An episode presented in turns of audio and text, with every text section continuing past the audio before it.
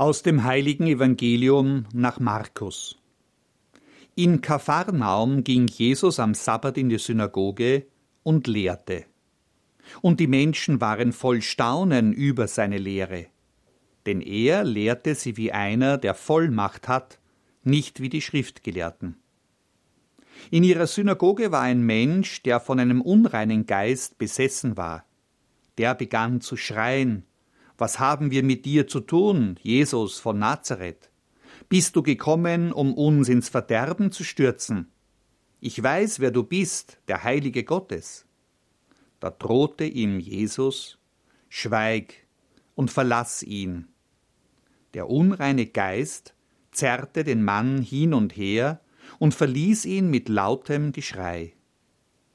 Da erschraken alle, und einer fragte den andern, was ist das?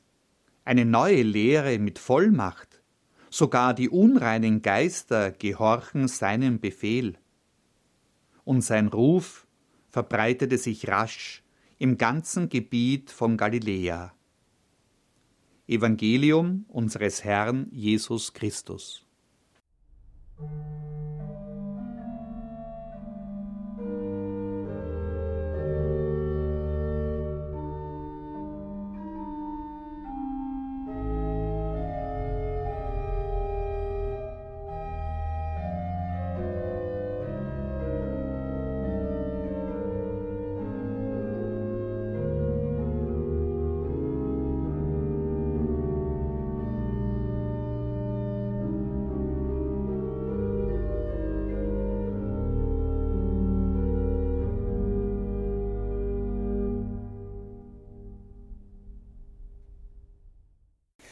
Es passt so gar nicht in die heutige Vorstellungswelt, was da von Jesus und seinem ersten öffentlichen Auftritt berichtet wird.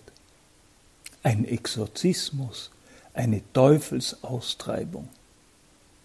Ich versuche mir auszumalen, was passieren würde, wenn plötzlich in einem Gottesdienst im Stephansdom jemand laut zu schreien beginnt, wie damals in der Synagoge von Kapharnaum. Einer der Domaufseher käme herbei und würde diese Person möglichst behutsam aus dem Dom hinausgeleiten. Kaum jemand käme auf die Idee, hier den Teufel am Werk zu sehen. Ein Fall für die Psychiatrie oder wenigstens für einen Psychotherapeuten. So dächten wohl die meisten. Im Wirken Jesu spielen Exorzismen eine große Rolle. Die Evangelien berichten oft davon, dass Jesus Dämonen ausgetrieben hat. Seinen Jüngern hat er ausdrücklich den Auftrag gegeben, dasselbe zu tun. Was sollen wir heute mit dem damaligen Dämonenglauben anfangen? War das Teil eines primitiven Weltbildes, das nicht mehr in unsere aufgeklärte Zeit passt? Nun, so einfach kann man das nicht abtun. Schauen wir uns an, was da aus der Synagoge von Kapharnaum berichtet wird. Während Jesus spricht, beginnt ein Mann zu schreien. Doch klingt das, was er laut von sich gibt, nicht wie seine eigene Stimme. Ein anderer scheint aus ihm zu sprechen. Die Menschen in der Synagoge deuten das als Zeichen einer Besessenheit. Ein unreiner Geist spricht aus dem Mann. Eine fremde Macht scheint ihn zu beherrschen. Er ist nicht Herr im eigenen Haus. Zudem zeigt der unreine Geist Kenntnisse, die der Mann von sich aus gar nicht haben kann. Ich weiß, wer du bist, der Heilige Gottes, so schreit der Besessene. Jesus droht dem unreinen Geist, der mit lautem Geschrei den armen, geplagten Mann verlässt. Der Mann ist befreit. Ist das alles unserer Zeit wirklich so fremd?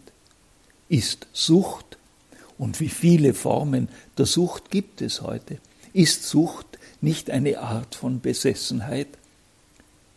Sucht beraubt der Freiheit. Ihre Macht ist stärker als der eigene Willen. Sie versklavt den Süchtigen. Er ist in einem Teufelskreis, aus dem er sich nicht selber befreien kann.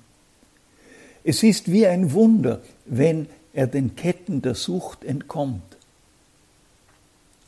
Jesus sieht diesen Auftrag darin, diese Ketten zu sprengen. Das ist sein Auftrag, Menschen wieder frei zu machen. Deshalb wird er als Erlöser, als Befreier erfahren. Wird hier der Teufel an die Wand gemalt? Gibt es den Teufel überhaupt? Steckt hinter all dem Bösen in der Welt der Böse? Die Macht des Bösen zu leugnen, ist angesichts der täglichen Nachrichten wohl kaum möglich.